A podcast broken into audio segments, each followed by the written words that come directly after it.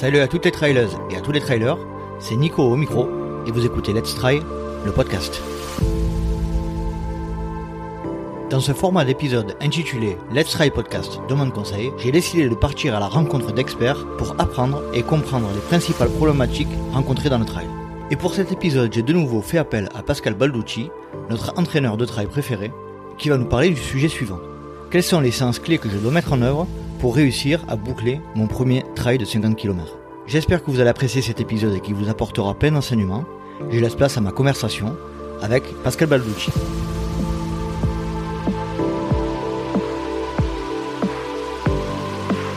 Et eh bien aujourd'hui, je retrouve de nouveau Pascal Balducci pour un nouvel épisode. Salut Pascal, comment vas-tu?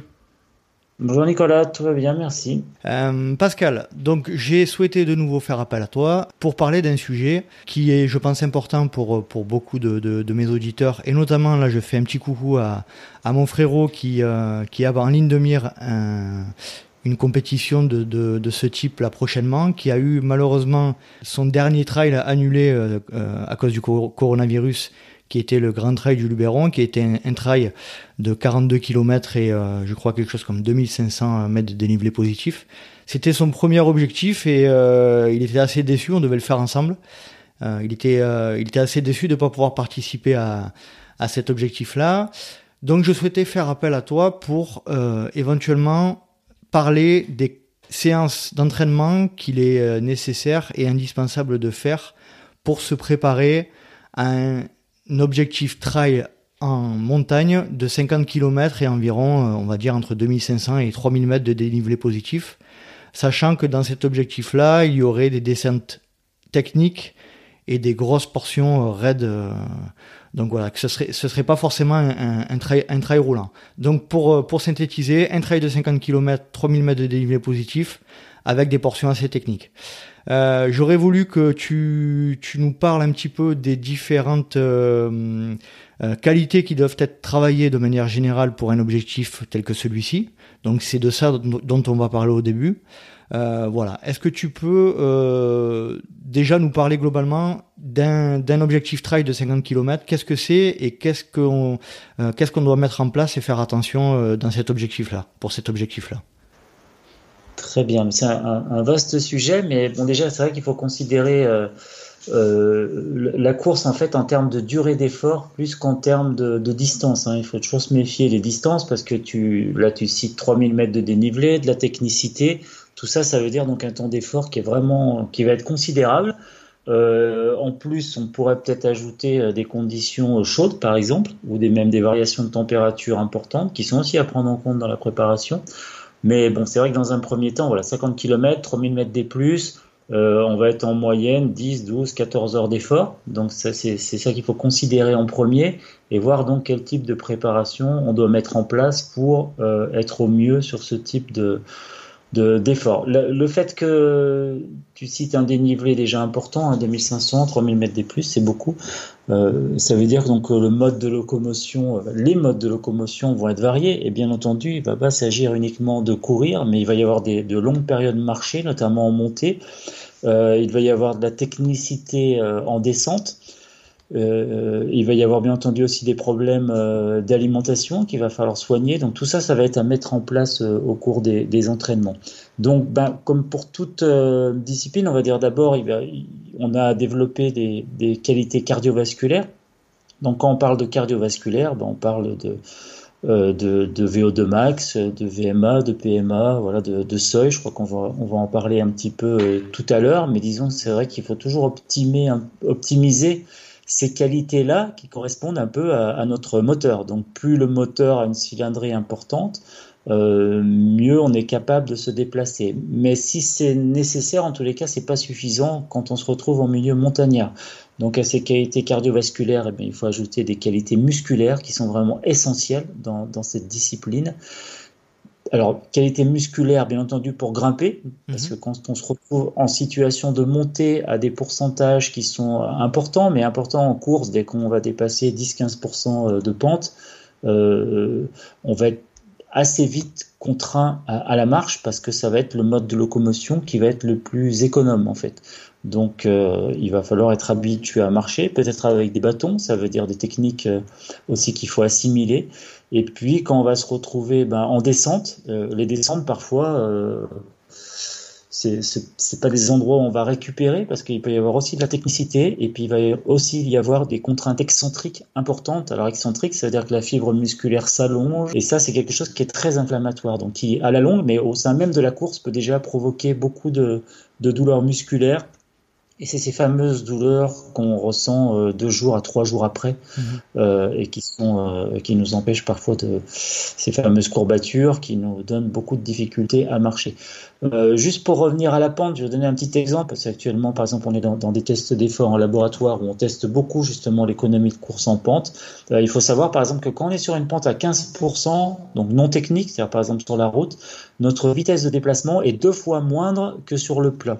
Tout simplement parce que l'économie de, de, la locomotion, c'est-à-dire l'énergie que je dépense pour me déplacer, elle est deux fois supérieure quand je suis à 15% de pente que quand je suis sur le plat.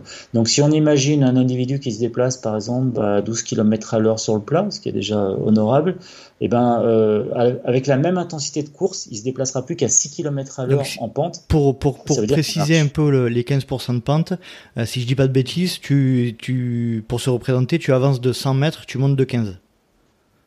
Alors, c'est oui, sur, sur une pente faible comme ça, euh, c'est ça. Après, dans la réalité, il faut faire, faire un tout petit peu attention quand les pentes sont plus élevées, mhm. parce qu'en fait, le pourcentage ne se calcule pas avec euh, simplement euh, l'élévation, mais c'est en fait, c'est enfin, c'est pas l'élévation par rapport à la distance, mais c'est l'élévation par rapport à la distance sur un plan horizontal. Bon, ça, c'est juste un petit détail. Mhm. Alors, sur des pentes de 15%, il n'y a aucune différence. Sur une pente, par exemple, comme le kilomètre vertical de Fully, on va trouver une différence si on calcule avec simplement, si on prend par exemple un kilomètre et on s'élève de 1000 mètres, euh, enfin, c'est pas un kilomètre, du coup, c'est un kilomètre neuf à folie et on s'élève de 1000 mètres. Si on calcule avec ces données-là, on va se tromper, puisqu'il faut prendre au contraire la distance horizontale, c'est-à-dire passer par notre fameux théorème de Pythagore. Mais là, c'est un petit détail. Mais il faut savoir que 15% de pente, en fait, c'est relativement faible. Mhm. Pour une course sur route, ça serait quelque chose, une pente élevée. Euh, sur un tapis, c'est déjà pas mal, mais euh, en, trail, c'est des, pentes qu'on dépasse très très très souvent. Pour ce trail de 50 km, le, temps passé à marcher, notamment au niveau des pentes, va être important et parfois peut être même supérieur au temps couru. Là, je parle pour le pour le, cœur du peloton, euh, bien entendu. Donc tout ça, ce sont des choses à prendre en compte. Ça veut dire que, en fait, pour ce type de trail, il faut entrevoir, enfin, la, locomotion, la motricité de manière globale est différente de celle qu'on pourrait avoir sur un 50 km route ou un marathon route qui pourrait correspondre à peu près en distance, mais pas du tout en temps d'effort, ni en sollicitation musculaire, ni même en habileté mentale, ni même en, comment dire, en contrainte en termes d'alimentation, etc. Donc c'est complètement différent. Ah, hmm. Donc du coup, les... oui. Euh, avant de, avant de, je te, laisse poursuivre. Juste faire un petit rappel. Euh, euh, quand on se lance sur ce genre de, d'objectifs là qui sont quand même euh, très euh, très exigeants, je pense qu'il faut absolument passer par des par des, des trails qui sont plus courts du style 15, 20, 30 km avant de se lancer sur ce sur ce genre de projet. Là. Je sais pas si tu peux On l'a pas, pas, précisé au départ, mais, mais tu as raison parce que certains athlètes arrivent par exemple en menant du marathon et, ne se réfèrent qu'à la distance. Et c'est une grosse erreur qu'ils regrettent amèrement ensuite parce qu'ils n'ont pas du tout, notamment généralement, la préparation adéquate et on peut se tromper. Donc, bien sûr, l'un des premiers principes d'entraînement, c'est le principe de progressivité. Et cette progressivité, elle se fait aussi dans les distances en compétition. Donc, il faut être passé euh, soit par un peu des, des week-end shocks ou des petits stages, soit en effet par des compétitions de préparation avec des distances et des dénivelés croissants, de la technicité, etc. Mmh. Euh, on, Sinon, on, risque, on a un risque de blessure important et puis euh, on risque aussi d'être démotivé totalement par, euh, par l'expérience qu'on va vivre, quoi, ce qui n'est pas le but, bien entendu, de, de l'activité. Donc ensuite, en termes de séances, alors je crois que tu me proposais trois ou quatre séances par semaine, et tu as raison parce que c'est, je pense, le, temps d'entraînement de la majorité euh, des, des, pratiquants, en fait. Hein. Mm-hmm tout en sachant bien entendu que voilà, le, minimum en effet c'est trois séances par semaine si on veut avoir un effet d'entraînement, euh, quelque chose qui soit stable et qui permette de progresser et on va dire de s'aligner euh, sereinement sur les compétitions. C'est tout à fait possible de, de, de, de, faire ce genre de travail avec trois entraînements par semaine. C'est on va dire c'est le, le minimum. Euh, donc, on a parlé de, qualité musculaire, qualité cardiovasculaire. Ça veut dire que l'entraînement, ça va pas être seulement de la course. Et ça serait une erreur de ne faire que courir pour se préparer euh, à ça, euh, puisqu'on a vu qu'il y a une composante musculaire qui est extrêmement importante et qu'on ne pourrait pas simplement développer sur de la course à pied. Alors, et, et, ça, même si on est en milieu spécifique. Ça, c'est encore une autre dimension par rapport au trail. Sur la spécificité, c'est un aspect qui est vraiment primordial. C'est-à-dire, on ne peut pas concevoir de se préparer un 50 km avec 3000 mètres des plus euh, si on ne s'entraîne qu'à plat. Euh, ou en tous les cas, c'est très difficile. Bien entendu que ça se fait. Il y a beaucoup d'athlètes qui habitent des régions de plaine euh, autour de Nantes ou parfois région parisienne, enfin Bretagne, etc., où c'est compliqué de trouver des dénivelés conséquents. Mais justement, on peut mettre en place certains types d'adaptations pour pour se préparer à ça. Donc ça veut dire qu'on va avoir alors des séances, je vous ai parlé tout à l'heure de, moteur hein, en termes de, qualités cardiovasculaires, et quand on parle un peu de musculaire, généralement on parle aussi du coup de la carrosserie, c'est-à-dire il va falloir euh, euh, mettre en adéquation voilà, le moteur, la carrosserie, les transmissions pour euh, être en état justement de s'aligner sur ce genre de course. Donc ça veut dire ben, des séances. La première chose qu'on a développée, on va dire, c'est ce qu'on appelle la capacité aérobie alors qu'on peut parfois assimiler à de l'endurance. C'est deux notions qui, sont proches, mais qui ont, des petites, euh, comment dire, euh, des petites connotations physiologiques qui sont quand même un petit peu différentes d'un point de vue technique, mais peu importe. Ce qu'il faut, c'est d'abord développer la capacité à réaliser un effort euh, d'une durée qui va être ben, justement celle du trail. On a dit tout à mhm. l'heure 10-12 efforts, parfois plus. Euh, voilà, c'est pas quelque chose qui s'improvise. Donc il faut développer cette capacité aérobie, cette capacité à pouvoir évoluer longtemps en montagne. Je dis pas courir longtemps, je dis bien évoluer longtemps en montagne, puisqu'on va avoir du trot, on va avoir de la marche, on va avoir des choses comme ça. Euh, donc ça, c'est une première chose, mais c'est pas parce qu'on doit courir 10-12 heures euh, euh, en compétition, bien entendu, qu'on va s'entraîner à, à, pouvoir courir 10-12 heures à l'entraînement. Voilà, ce raisonnement par analogie, là, il, il, il, n'a pas de sens, en fait, même si ça a été un raisonnement qu'on a pu retrouver dans l'histoire de l'athlétisme et dans l'histoire des, des, écoles d'entraînement. Qui, peut rassurer, qui peut rassurer certains aussi? Voilà, par exemple, je prends l'exemple d'Éric Clavry, euh, champion de France des 24 heures Chronoman de France. pourquoi ces 24 heures? La plus grande séance qu'il ait faite en préparation, c'était 5 heures, par exemple. Mhm. Ce qui n'a pas empêché ensuite de, de, Et 59 km euh, de course par semaine en moyenne sur l'année et ça n'a pas empêché de faire 272 km le, jour J. Voilà, tout ça pour dire que mmh. euh, se préparer à une distance longue, euh, c'est plus jouer sur la répartition des charges de travail, sur l'accumulation de ces charges, plutôt que de travailler sur des charges lourdes, isolées. Ça, quelle que soit la discipline, on en est complètement revenu et, surtout les risques sont, de blessures sont très importants. Et est-ce qu'on peut parler, je te coupe, mais est-ce qu'on peut parler de, de, par exemple, pour 10 ou 12 heures de course, est-ce qu'on peut, est-ce qu'on a un seuil minimum de, de, de travail, c'est-à-dire est-ce que euh, est-ce qu'il faut absolument euh, dépasser par exemple les 4 ou 5 heures d'entraînement euh, sur certaines séances ou pas du tout? Alors c'est possible. déjà, on va, on va introduire l'entraînement croisé, ça me paraît très important. C'est-à-dire même à trois séances par semaine, on va quand même pouvoir développer aussi l'endurance fondamentale, justement cette capacité aérobie, mhm. par de longues séances de, de vélo, par exemple, vélo, VTT, euh, et ces longues séances-là vont permettre de, de, de, développer en fait ce qu'on appelle les, les, les, adaptations centrales et périphériques, c'est-à-dire au niveau cardiovasculaire, musculaire. Euh, on va avoir tous les effets de l'endurance qu'on pourra avoir avec la course, sauf qu'on va enlever justement ces euh, contractions excentriques qui ont des effets très délétères en fait sur l'organisme. Alors elles sont nécessaires bien entendu d'un point de vue musculaire aussi pour qu'il y ait des adaptations, mais c'est pas nécessaire de les avoir sur, sur des longues durées. Mhm. Donc dans, l'entraînement qui va se dérouler sur plusieurs mois de préparation, euh, l'idéal, ça sera justement d'avoir ces longues sorties en vélo. Si on est en période hivernale, ça peut être du ski, etc. Mais bien entendu, il y a certains moments, soit par les courses de préparation, soit par des week-ends un peu chocs et par des randos courses un petit peu longues, on va pouvoir monter en effet à 4-5 heures d'entraînement. Ça, c'est tout à fait possible euh, sur des entraînements de type rando course. Voilà mais ça doit rester euh, exceptionnel et, se situer à des endroits bien précis dans la préparation. Ça ne doit pas revenir tous les week-ends, par exemple. Je connais certains coureurs qui accumulent comme ça des, des, des lourdes charges tous les week-ends pour, se préparer parce qu'ils ont toujours peur de ne pas être prêts euh, le jour J, de ne pas pouvoir tenir la distance. Et généralement, là encore une fois, on a un risque de blessures aussi accrues, des blessures de répétition, hein, souvent des tendinites notamment, euh, où ça peut entraîner aussi des fractures de fatigue à la longue, enfin, des choses comme ça qui sont assez récurrentes chez les coureurs de trail qui se préparent pour des épreuves relativement longues. Euh, donc encore une fois, on va jouer. on a parlé de progressivité, euh, qui est un principe d'entraînement. Il y a un deuxième principe, c'est aussi l'alternance justement des sollicitations énergétiques. On va on va alterner des séances courtes avec des séances plus longues, avec des séances euh, qualitatives, des séances plus d'ordre renforcement musculaire, des séances croisées et, c'est comme ça que l'athlète va, euh, va évoluer en, en, travaillant en fait la globalité de, voilà, de sa préparation euh, physique et, cardiovasculaire. Donc dans les séances indispensables, il y a donc cette séance qu'on pourrait appeler une sortie longue à intensité basse. Euh, alors en milieu spécifique si possible, c'est-à-dire si on est en montagne, bien entendu, c'est l'idéal pour travailler euh, déjà les montées, les descentes. En même temps, il y aura un travail technique.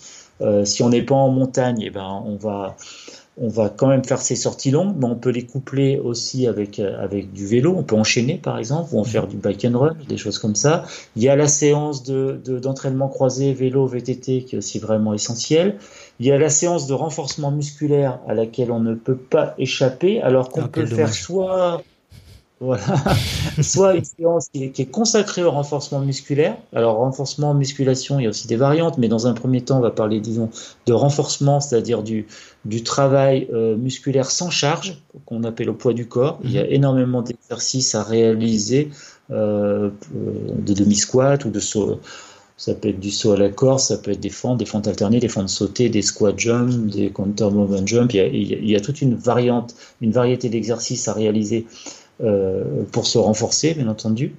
Euh, mais on peut aussi intégrer ce travail euh, musculaire au sein, au sein d'une séance de course. On peut par exemple alterner un travail à VMA, PMA avec du renforcement, c'est-à-dire on, on, réalise par exemple, je sais pas, au lieu de faire 10 fois une minute, une minute, on fait 10 fois une minute à à 100% de PMA et on récupère par exemple par un exercice de renforcement. Ça peut être du gainage abdominal, ça peut être des fentes, ça peut être quelques squats et on repart. Et voilà. Et, ce travail-là, il est intéressant parce que c'est ce que j'appelle un travail un peu d'endurance musculaire, ce que Eric Lacroix va appeler du myocross max par exemple. Mhm. Euh, peu importe le nom, l'important c'est qu'on va on va un peu simuler euh, les sollicitations musculaires qu'on va rencontrer en trail. En trail, on peut courir par exemple 2-3 km à plat et d'un seul coup, on se retrouve euh, dans une pente très raide où là on est uniquement en concentrique pur par exemple. Et hmm. puis après on se retrouve dans une descente où on fait que de l'excentrique. Et voilà, on a des, alternances comme ça de sollicitations qui sont euh, bah, qui, sont difficiles en fait à encaisser hein, pour l'organisme parce qu'on change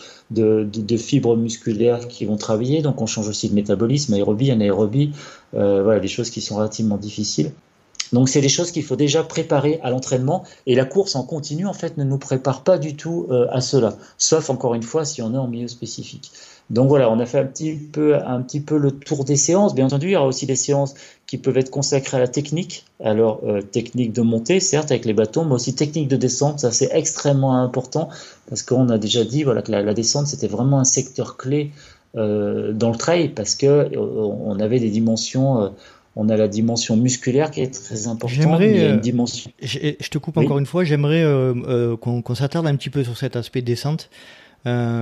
comment, alors moi me concernant, j'essaie de travailler la descente, la, technicité en descente et effectivement ces, efforts excentriques, excentriques sur en descente, sur des une sortie dans la semaine et en, et en travaillant un peu en, vitesse un peu et en technicité un peu euh, un peu accentuée, mais sur des petites portions de, de temps parce que j'ai peur de ou de me blesser déjà.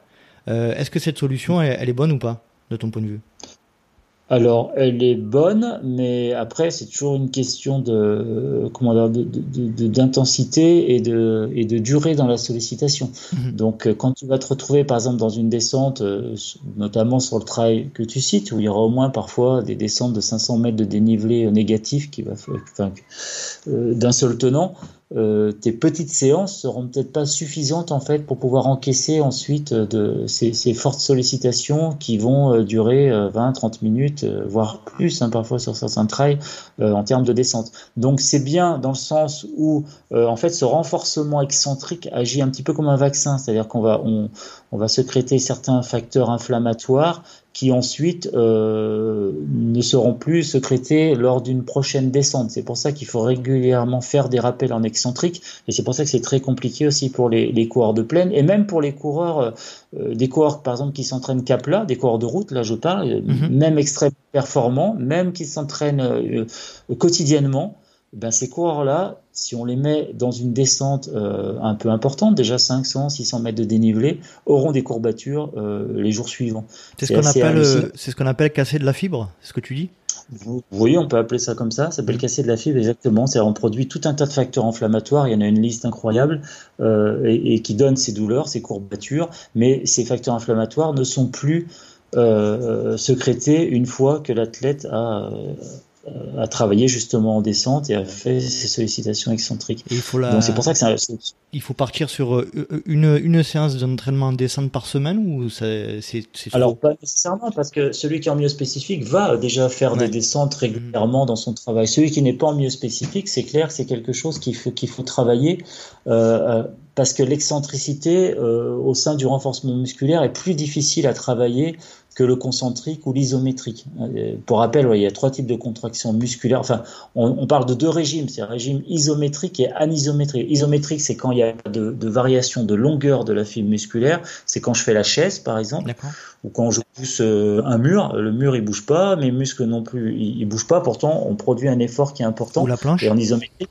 ou la planche. Et en isométrique, on est à 110% de, de, la force euh, concentrique. On produit plus de force par de l'isométrique que par du concentrique. Le concentrique, bah, c'est le mouvement musculaire euh, classique, c'est euh, quand je plie l'avant-bras ou quand je, je, veux, voilà, je commence à marcher, je fais une contraction concentrique, c'est-à-dire les fibres musculaires se rapprochent ce qui permet de, de produire le mouvement. Mhm. Et l'excentrique, ben, c'est quand je me, c'est ma réception, par exemple, lors de la course donc qui est accentué en descente avec la gravité, euh, là, ben, la fibre musculaire s'allonge et, et, en fait, cette contraction excentrique, elle, elle produit 130% de la force concentrique. Donc ça produit extrêmement beaucoup de force. C'est pour ça qu'on peut travailler en excentrique pour se renforcer musculairement, mais par contre, il y a des effets délétères qui sont importants. Donc ça, il faut vraiment, euh, il faut vraiment le travailler et le répéter à l'entraînement.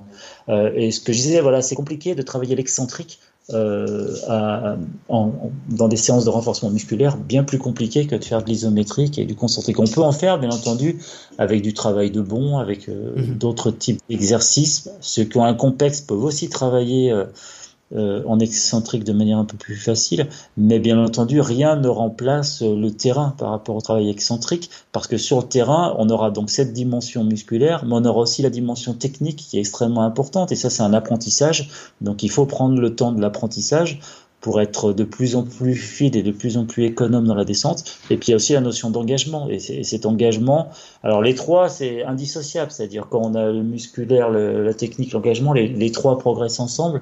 Euh, mais voilà, ces, ces notions-là sont, sont, essentielles à travailler, sinon on est défaillant dans ce secteur-là et on prend moins de plaisir et on produit également euh, voilà, enfin, plus de déchets et surtout on, on, on consomme plus d'énergie dans ce secteur de la course. Voilà. Et, et c'est pour ça c'est pour ça que c'est fondamental, parce qu'un un, un, bon descendeur euh, va gagner beaucoup de temps dans la descente, mais en même temps, il va économiser de l'énergie par rapport à un mauvais descendeur.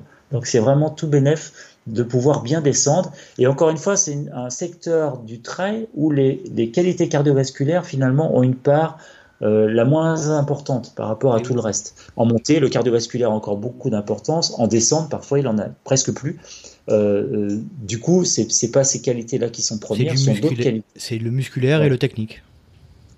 Et l'engagement aussi, c'est-à-dire le, la qualité d'engagement de, de l'athlète, mais qui est en lien aussi avec la technique, bien, bien entendu. Mmh. Donc tout ça, ça se travaille et on doit consacrer des descentes, une, enfin des, des, séances, pardon, uniquement à la descente. C'est extrêmement important dans l'entraînement du trailer. C'est assez souvent négligé malheureusement parce que souvent les trailers, voilà, pratiquent des descentes dans leur sortie euh, générale, mais ne font pas un travail spécifique descente et c'est dommage parce que je pense qu'il faut passer par par ce type de travail. Moi, pour voir beaucoup de de stagiaires, par exemple dans les stages avec, avec Patrick Board. On, a, on réagit beaucoup euh, par rapport aux stagiaires justement dans ce secteur-là, et on a beaucoup de demandes aussi pour euh, pour des stagiaires qui se sentent en inconfort justement euh, dans la descente. Et parfois, c'est des, des, petites choses, des petits trucs comme ça euh, qu'on leur donne et qui débloquent parfois assez rapidement justement les stagiaires. Parfois, en une ou deux séances, on a pu lever des blocages et, et voir des personnes qui du coup se retrouvent plus à l'aise dans les descentes et qui prennent plaisir à descendre. Voilà. Mhm. Donc ça. Moi, de mon côté. pour parler un petit peu de moi, euh, j'ai pas trop le problème de. Je, cours énormément au niveau de la, du massif de la Seine-Baume. Donc autant te dire qu'en mhm. termes de, de, descente technique, euh, euh, quasiment tous mes entraînements, ben, j'ai la chance de pouvoir profiter de ça. Et euh, c'est vrai que tu constates une, une, une, une, une évolution euh, assez, assez impressionnante du moment où tu, tu fais ce qu'il faut en termes musculaires et en termes de renforcement. Mhm. Et après, tout vient avec, quoi. J'ai l'impression. Exactement. C'est-à-dire, si on prend l'exemple d'un coureur, par exemple, bah, qui n'a pas de, qui n'est pas renforcé musculairement ou qui n'est pas gainé, parce que le gainage dans la descente, on voit vraiment toute l'importance mhm. euh, de, de, la transmission justement entre le haut et le bas du corps. Et si ces chaînes de transmission là, elles sont, parce qu'il y a des maillons défaillants, c'est une catastrophe, parce que du coup le coureur s'affaisse, il va taper, il va se mettre en arrière, et là, ça va être vraiment la catastrophe assez rapidement. Donc, toutes ces choses-là, elles sont vraiment essentielles. Et après, ça, ben, tu le retrouves en course. C'est-à-dire quand, une fois que tu as travaillé tout ça, tu t'aperçois que tu es plus à l'aise, mais aussi du coup que tu vas doubler euh, pas mal de concurrents qui vont se retrouver en difficulté. Et c'est vrai que pour beaucoup, alors bien entendu, hein, dans le milieu élite par exemple, euh, bah, c'est un peu comme dans le vélo, c'est-à-dire le Tour de France, euh, un bon grimpeur, c'est aussi un très bon descendeur. Et maintenant en trail, il n'y a pas d'élite qui descendent mal, enfin ou mhm. Il y en a qui descendent moins bien que d'autres, mais tout le monde a travaillé maintenant ce secteur-là parce qu'on sait que c'est un secteur clé également. Donc les bons grimpeurs sont aussi généralement euh, des bons descendeurs. Je n'ai pas maintenant de connaissances, moi, parmi les élites, de coureurs qui descendent pas bien. Quoi. Mhm. Euh, et quand j'ai des athlètes qui ont des défaillances là-dessus et qui sont très forts à côté, c'est quelque chose qu'on travaille assez rapidement à l'entraînement et qu'on peut débloquer en une saison. Euh, on peut, ça peut devenir de bons descendeurs. Donc ça, c'est important à travailler. C'est quoi, d'après toi, la principale clé pour améliorer la descente? Eh bien, encore une fois, c'est alors compliqué parce qu'on peut donner tas de conseils, mais les descentes, elles sont tellement euh, variées, c'est-à-dire on a des pourcentages différents, des technicités différentes, euh, et, et, du coup, il y a aussi des techniques différentes. Alors, il y a plusieurs techniques. On voit, si on regarde des vidéos de Kylian, tout le monde a dû voir ça un petit peu. Mhm. Euh, Kylian ou d'autres bons descendeurs sont des gens qui restent beaucoup sur l'avant, c'est-à-dire le centre de gravité est en avant. Des coureurs qui vont continuer à avoir une pause sur l'avant-pied. Et ça, c'est fondamental parce que cette pause sur l'avant-pied, ça va permettre encore une fois de jouer sur les, les, structures élastiques au niveau du mollet, au niveau du tendon d'Achille, et ça va permettre un bien meilleur contrôle justement euh, de la descente. Et ça, c'est quelque chose qu'on peut travailler en entraînement. Alors d'abord sur des descentes courtes et à faible pourcentage, euh, l'engagement, c'est-à-dire quand un athlète se met sur l'avant, euh, qui commence en, en, se laissant tirer un peu comme s'il y avait une corde qui nous entraînait au niveau du nombril, euh, on s'aperçoit finalement qu'on contrôle la descente au lieu de la subir. Mmh. Si on a un petit peu peur, on a tendance à se mettre sur l'arrière, de, de, courir un petit peu assis, et ça c'est le pire, parce que là on tape, c'est-à-dire on va encaisser à peu près 5 fois le poids du corps à chaque fois qu'on va poser les pieds par terre, alors que si on est sur l'avant, on va l'encaisser que 3 fois, ce qui est une différence fondamentale. Mhm. On risque de plus glisser parce que le temps de contact au sol est plus long. Euh, voilà, il y a des choses comme ça. Après, il y a d'autres styles de descendeurs, notamment sur les ultras.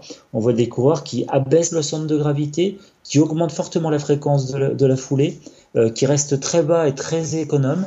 Euh, et, ça, c'est aussi un autre style de, de, de, descente qui fonctionne également très bien. Donc chacun doit un petit peu trouver son style aussi par rapport à son anthropométrie, sa morphologie, euh, son poids aussi, sa taille, des choses comme ça qui sont importantes. Euh, mais en tous les cas, il faut bien comprendre que c'est un apprentissage. Donc si c'est un apprentissage, c'est quelque chose au début qui est pas inné. Au début, ça passe par le cerveau, donc il y a des il y a des choses qui sont qui sont à corriger, il y a des erreurs, il y a, voilà. Et puis petit à petit, les choses se mettent en place. On conçoit bien qu'un très bon descendeur, quand Kylian descend, euh, il n'est pas sans arrêt en train de réfléchir où c'est qu'il va mettre le pied. Tout ça, c'est complètement intégré. C'est des mmh. automatismes ça passe directement par la moelle épinière, c'est ce qu'on peut appeler des, arcs réflexes. Et, ça, c'est quelque chose qui se met en place petit à petit. C'est comme le vélo. Hein. On ne demande pas à quelqu'un euh, de nous expliquer comment il fait du vélo. Euh, simplement, il est capable d'intégrer ça. Et en stage, c'est pareil. Ce qu'on essaye, c'est de faire intégrer justement ça aux, aux personnes. On a beau l'expliquer, tant qu'on l'a pas mis en application, euh, ça sert pas à grand chose finalement. Donc il faut le travailler sur des pentes progressives. Il faut essayer un peu de s'identifier, parfois voir un peu comment les autres descendent. Euh, et puis, et puis, il faut y aller, il faut répéter, et il faut faire des choses comme ça. par exemple, parfois sur des sorties longues, parfois je mets le focus, bah, assez souvent, sur les descentes par mhm. rapport à mes athlètes. C'est-à-dire, je leur demande de faire toutes les descentes rapides, plus rapides qu'en compétition. Donc, je leur demande une concentration maximale, de se lancer, de se lâcher, de voilà, de, de mettre le paquet là-dessus, euh, parce que bien sûr, il y a aussi un effort de concentration euh, qui est important, donc il peut y avoir une charge mentale importante dans les descentes. Euh, il va falloir retravailler très assez souvent la respiration. Certains coureurs se mettent en apnée en descente. C'est chose qu'on constate, assez rapidement quand on étudie ça. Et ça, c'est néfaste aussi, bien entendu, à la bonne oxygénation musculaire, à la récupération. donc, tu, tu disais, pour en revenir où on en était, ouais, dans le travail des descentes dans les sorties longues. Ouais, je disais que parfois c'est intéressant de consacrer une sortie longue bah, aux descentes, c'est-à-dire qu'on va faire les montées et le plat à intensité basse, et mhm. puis par contre on va se lâcher dans toutes les descentes.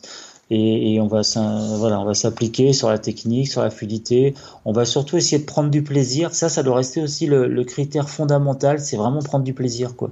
C'est-à-dire qu'il faut essayer de de lâcher un petit peu euh, les peurs, etc., et se dire ben, que euh, la descente est réservée à tous, qu'on peut se régaler, quel que soit son rythme. Hein. C'est pas obligatoirement d'aller vite qui va qui va nous permettre de bien maîtriser la descente. Le plus important dans la descente, c'est pas obligatoirement d'aller vite, mais c'est surtout de, on va dire, de de, de, s'économiser quelque part mmh et, et de, de, moins taper et de gagner en technique, de gagner en plaisir, et ensuite surtout de gagner, on va dire, en pacing, c'est-à-dire de pouvoir à la fin de la descente, pouvoir enchaîner sur la partie plate ou sur la partie montée qui va suivre. Or souvent, euh, ceux qui descendent un peu vite, parfois ou trop vite, ou qui maîtrisent mal la descente, ont énormément de difficultés ensuite à enchaîner les difficultés. Mmh. Donc ils vont, faire une bonne descente, mais si après ils sont pas capables d'enchaîner ce qui va suivre, euh, ça sera néfaste à la performance globale. Quoi. Donc on a parlé euh, de, de, de, de l'endurance avec le seuil aérobique, euh, on a parlé euh, du renforcement musculaire, on a parlé du travail technique. Tu m'as pas parlé du tout de, de vitesse ou de travail en côte. Qu'est-ce que tu peux me dire sur ces deux aspects-là?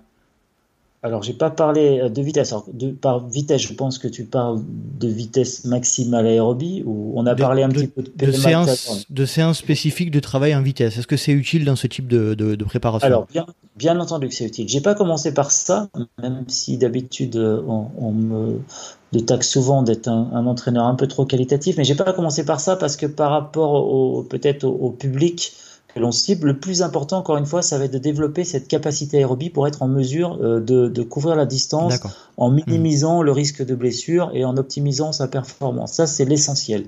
Par contre, dans l'entraînement, euh, du coup, ben, si on a que trois séances par semaine, il va falloir privilégier ce type de travail. Mais cela n'empêche pas, bien entendu, de garder euh, une séance qualitative et cette séance qualitative, bah, elle peut se faire à plat, elle peut se faire en effet euh, en côte, peut se faire sur tout terrain, en vallonné, etc.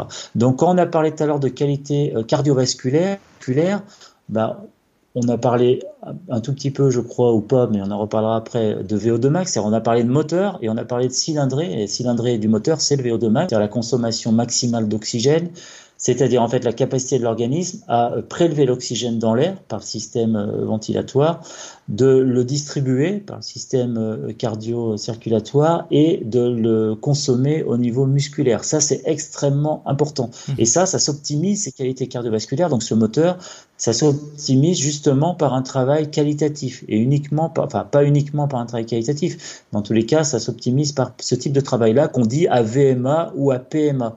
Donc VMA, c'est la vitesse maximale aérobie. Quand on est justement à sa consommation, euh, on est autour de sa consommation maximale d'oxygène. Et puis la PMA, ben, c'est la puissance qui est développée euh, quand on est justement euh, au maximum de, mhm. de, sa puissance. On parle de PMA en fait quand on est en terrain vallonné ou quand on est en côte. Voilà. Quand on n'est pas à plat, on parle de PMA. Et quand on est, enfin quand on n'est pas à plat, on parle de PMA, et quand on est à plat, bien entendu, on va parler de vitesse. Et après, on sait qu'en montée, même en descente, la vitesse, elle, elle est plus en lien vraiment avec l'intensité de l'effort. Elle est en lien avec le dénivelé avant tout.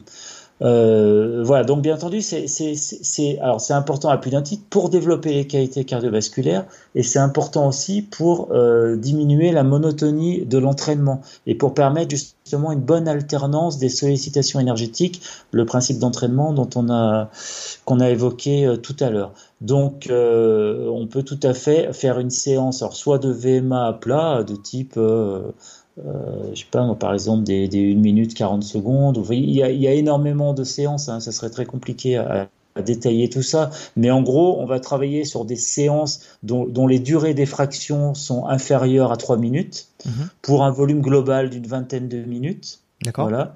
Et avec un temps de récupération qui est au moins inférieur à, à la moitié du temps de travail. Par exemple, si j'aligne des 3 minutes, je vais récupérer maximum une 30. Si je cours euh, voilà, des, des une 30, je vais récupérer au maximum 45 secondes. Voilà, des choses comme ça. Mm -hmm. euh, là, on va développer euh, l'AVMA. Euh, qu'on aura évalué bien entendu avant euh, par des tests euh, spécifiques. Ensuite, on a tout un travail de côte. Alors, on peut réaliser un travail de PMA en côte. C'est-à-dire, je me mets dans une longue côte et je peux répéter, par exemple, des une minute, une minute en côte. Là, je travaille ma PMA, euh, voilà, en, spécifique, c'est-à-dire en montée. Mais je peux aussi avoir un travail de côte sur des vitesses plus élevées. Alors là, on n'est plus dans un travail de type aérobie, mais on a un travail, alors de type anaérobie, mais avec une visée aussi peut-être de développement musculaire, de travail de la puissance, de la force, etc. Donc ça, c'est un travail qui n'est pas inintéressant non plus. De temps en temps, consacrer une séance de côte, par exemple sur des côtes de 80 mètres avec des pentes plus ou moins importantes, et où là, je vais travailler, on va dire, à 120% par exemple de PMA, et ou à ou entre 80 et 100% de ma vitesse maximale par exemple. Alors ça c'est un travail qui est quand même réservé à des athlètes qui sont déjà suffisamment entraînés. Mmh. Euh, c'est pas un travail qui, qui s'introduit comme ça ou qui se fait tout de suite. Il faut être progressif aussi bien entendu euh, dans, dans les vitesses qu'on va solliciter. Euh, donc c'est important de de, de de, considérer ça aussi comme ça. Mais c'est en effet un travail aussi qui peut être important. Euh, ce travail de côte, mais du coup, ça va pas être le plus important par rapport aux objectifs là qu'on s'était fixés. Donc, dans nos séances clés, on va dire oui, on a des séances de, de PMA, on va de, de, PMA VMA, on va dire, qui peuvent se faire en côte plat. On va avoir des séances aussi de d'intensité spécifique, c'est-à-dire d'intensité. Alors, généralement, sur un travail long, l'intensité spécifique, elle se rapproche assez fortement de l'endurance fondamentale. Du coup, on est dans le même type de séance. On peut avoir des séances aussi de développement du seuil euh, anaérobie ou du, du, seuil ventilatoire 2, mais je crois qu'on va en parler un petit peu euh, dans tout un, à l'heure. Dans un autre épisode. Dans le prochain, dans le prochain voilà. épisode, on revient sur cet aspect-là, ouais. un peu plus précisément. Exactement. Mais c'est important parce que ça augmente justement euh, l'endurance aérobie de l'athlète. Plus je recule ce deuxième seuil, plus je vais pouvoir travailler à des intensités de plus en plus élevées sans générer euh, des déchets métaboliques qui vont mmh. mettre fin justement à l'effort. Donc c'est important de reculer justement ce deuxième seuil et de travailler là-dessus. Euh, voilà, on a parlé des séances d'entraînement croisées. On a parlé de séances spécifiques descente, donc et, et, la fameuse sortie longue. Voilà, quand on a fait déjà tout ce et séances de renforcement musculaire. Donc je crois que là déjà on a fait le tour. Et alors bien entendu, ça veut dire qu'on peut pas mettre toutes ces séances dans la même semaine. Mm -hmm. Donc il va falloir également alterner. Euh, voilà, des séances qu'on va retrouver bah, une fois tous les 15 jours, parfois une fois toutes les 3 semaines. Tout dépend où on en est dans sa préparation et tout dépend également quels sont ses points forts, points faibles, parce qu'encore une fois, le trail a cette spécificité aussi euh, de, de, de, vraiment, on, on, se prépare en tenant compte de son passé sportif, savoir d'où on vient, ce qu'on a fait auparavant, euh, et, et, et, aussi de son lieu d'habitation. Voilà. Autant pour un coureur sur route euh, qu'on habite Nantes, euh, Paris, euh, Font-Romeu, on va retrouver le même type d'entraînement à peu près dans les mêmes conditions. pour un trailer, c'est complètement différent. Et le passé sportif a aussi extrêmement beaucoup d'importance en fait, hein, notamment euh, si la tête a pu développer son endurance aérobie dans un sport porté, par exemple en ski, en vélo, en raid, etc. Ou non, ou si, si simplement il vient de la course à pied ou d'une autre activité. Et, on aura donc un, un background complètement différent et donc une préparation aussi qui va être différente. Et j'entends aussi souvent dans les podcasts euh, américains notamment, euh, il, est apparemment effectif que si, par exemple, quelqu'un comme moi qui vient du, du foot, euh, apparemment, ça joue énormément sur la sur la capacité à, à, gérer les changements de direction. À, euh, donc, c'est ce sont des sports qui aident énormément à la pratique du trail dans l'historique sportif. Exactement. Alors, moins que d'autres, mais le, foot, en effet, tu parles changement de direction, mais qui sont pas. Alors, il, va améliorer surtout ce qu'on va appeler la cinétique de VO2, c'est-à-dire la capacité de t'adapter rapidement à des variations d'intensité. Et ça, c'est une notion qui est très importante et qui est négligée par une grande majorité d'entraîneurs. Et c'est dommage parce que c'est quelque chose qu'on doit travailler à l'entraînement. Alors, ça mériterait un sujet. Euh, c'est-à-dire que ce, que ce que tu dis, c'est que euh, la répétition d'efforts vifs et rapides dans le foot aide euh, à, développer des, des capacités pour le travail. Voilà. Voilà, ça aide, c'est ce qu'on appelle l'ajustement de la fourniture aérobie, c'est-à-dire euh, ajuster la, la, la fourniture d'oxygène à la demande. Or, en trail, vu qu'on a des variations euh, de, de terrain euh, euh, assez, assez importantes, il y a justement des demandes en oxygène qui peuvent être importantes. je suis à plat, d'un seul coup, je me retrouve dans une montée qui va entraîner pour beaucoup une augmentation d'intensité de l'effort. On a besoin d'ajuster rapidement parce que si cette fourniture aérobie est pas ajustée, c'est-à-dire si j'ai pas mon apport en oxygène là où j'en ai besoin, mmh. c'est le métabolisme anaérobie qui prend euh, qui prend le relais. Et ce métabolisme anaérobie produit rapidement des déchets. Donc qui vont entraîner une acidose musculaire et puis le foot euh, le football entraîne ou d'autres sports co hein, entraînent également, euh, enfin permettent aussi d'avoir des VMA euh, relativement développés euh, assez rapidement. Et ça, c'est aussi une qualité du coup qui est importante. Par contre, ça développe pas une endurance aérobie importante comme peut le faire le ski de fond, le vélo, etc. Donc il y, a, des points forts et des points faibles par rapport à ça. C'est tout à fait juste. Je vais te demander, avant de terminer l'épisode, je suis obligé de te demander pour essayer de simplifier un petit peu tout ce qu'on vient de dire pour nos auditeurs. Euh, on va dire, on part sur euh, deux semaines. Euh, mm On va pas parler de la période pré, pré, pré-objectif hein, qui, précède. On va dire que la période pré-objectif, on va essayer d'enchaîner quelques, quelques week-end blocks et quelques sorties un peu plus longues, donc ça on a déjà dit.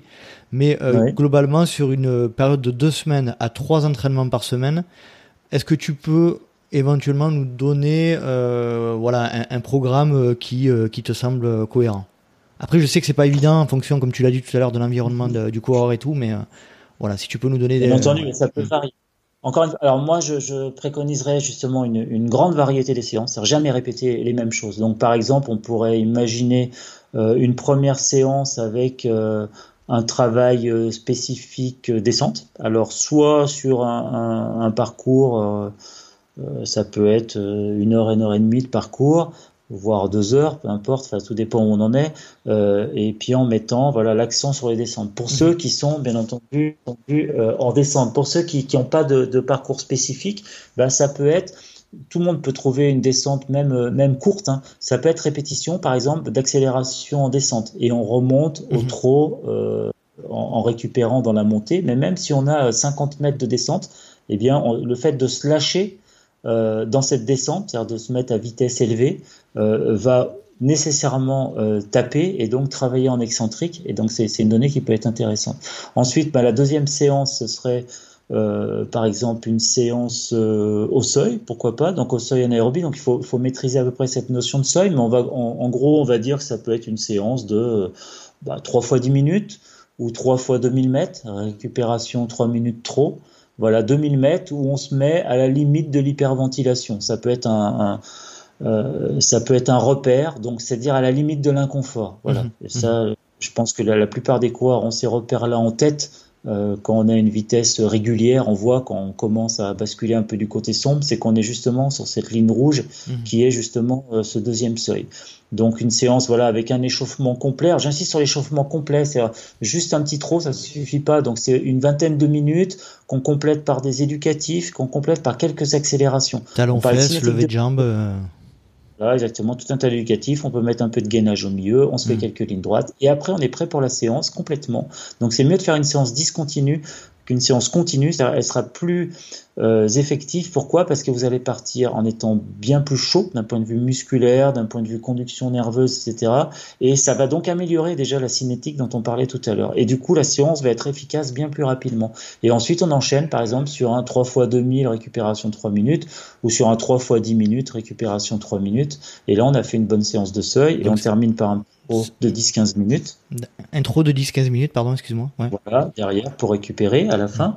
Euh, et puis ensuite, la troisième séance, ce serait une séance d'entraînement croisé, donc une sortie soit du vélo de route, soit du VTT. Alors le VTT est, est apparemment plus efficace parce qu'on a un travail musculaire un peu plus important, parce qu'on va mimer aussi les variations d'intensité qui sont dans le trail, c'est-à-dire qu'on a besoin d'avoir une sortie moins longue si on va en VTT euh, qu'en train. On peut faire une sortie 2 heures VTT, ça vaut 3 heures de vélo de route, quoi, à peu près. Hein, c'est ce qu'on peut ah, considérer. Je, euh, j'en profite pour te poser une question.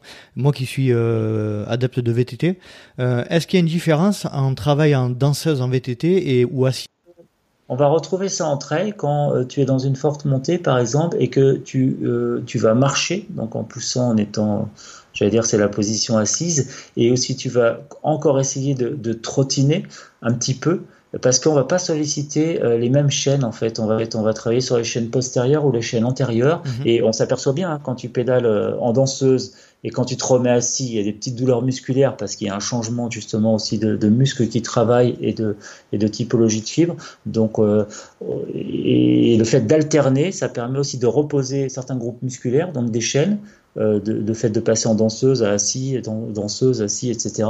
Et ça permet du coup d'aller plus loin. Et c'est exactement la même chose en course à pied, c'est-à-dire qu'on va euh, le fait d'alterner un peu de trop et un peu de marche ça va permettre aussi euh, d'améliorer finalement son endurance euh, dans la montée. Donc c'est une donnée qui est intéressante et c'est intéressant d'alterner justement. Donc c'est en effet c'est pas la même chose de travailler en danseuse ou de travailler euh, en. Mais les deux sont utiles pour le travail. Tu vas travailler principalement sur les chaînes postérieures, c'est-à-dire les fessiers, mhm. les les ischios, etc. Et quand tu es en danseuse, c'était plus sur les chaînes antérieures, notamment sur les, sur les quadriceps. Tu vois bien quand tu pousses. Euh, voilà. Mhm. Bien entendu, tout travaille aussi conjointement, mais il y a des chaînes qui sont plus ou moins sollicitées selon la position, bien entendu, sur le vélo. Très bien. Donc là, on en est à la troisième séance euh, de la première semaine. Voilà, qui était une séance donc plutôt d'entraînement croisé. Euh, ensuite, on peut la semaine suivante, on peut enchaîner sur une séance de, de VMA PMA.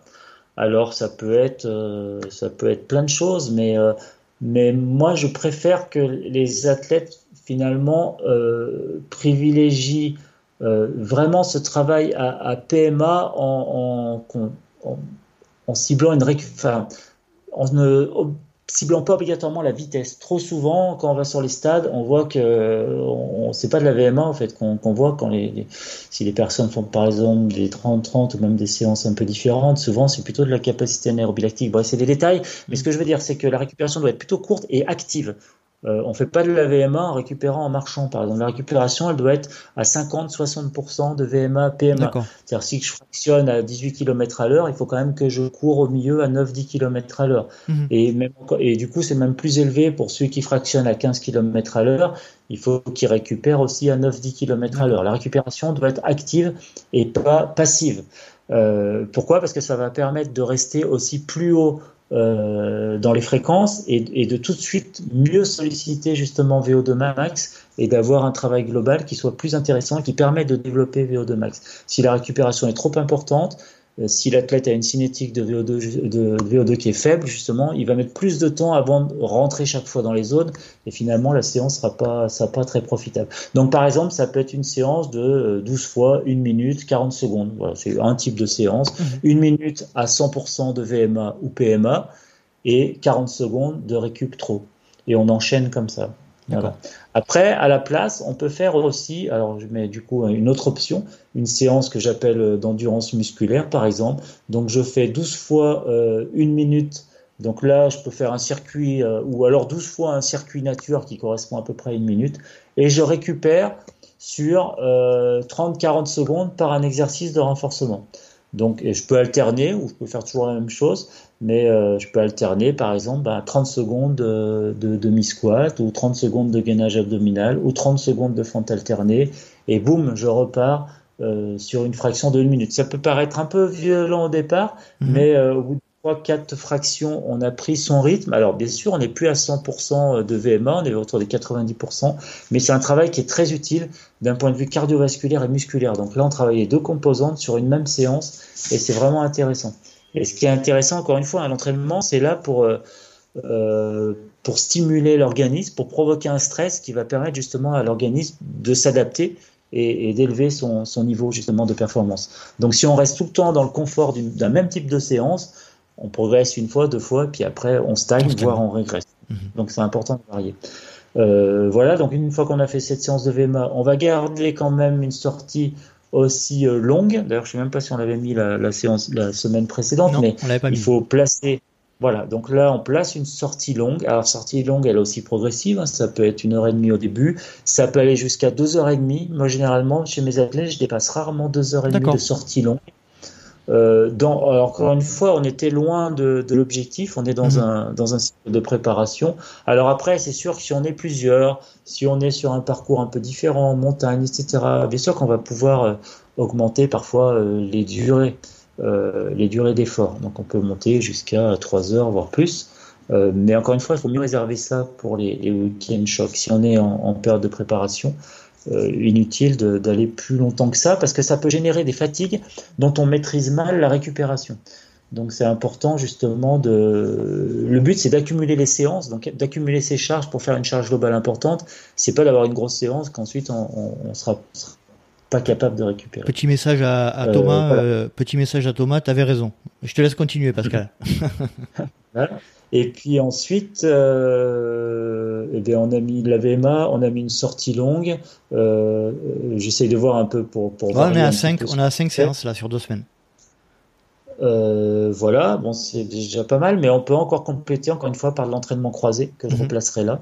Euh, et dans cet entraînement croisé, rien n'empêche non plus de mettre un tempo, par exemple, hein, d'avoir, euh, si c'est du vélo route, voilà, d'avoir euh, soit des, soit des petites fractions, voilà, sur 10-15 minutes où on met un peu plus de tempo, soit un travail en côte avec de longues côtes dans laquelle on va pouvoir travailler l'endurance de force, par exemple. Voilà, on dit je reste assis pendant 15 minutes et on se met aussi voilà, sur une, des notions, des intensités d'endurance active seuil.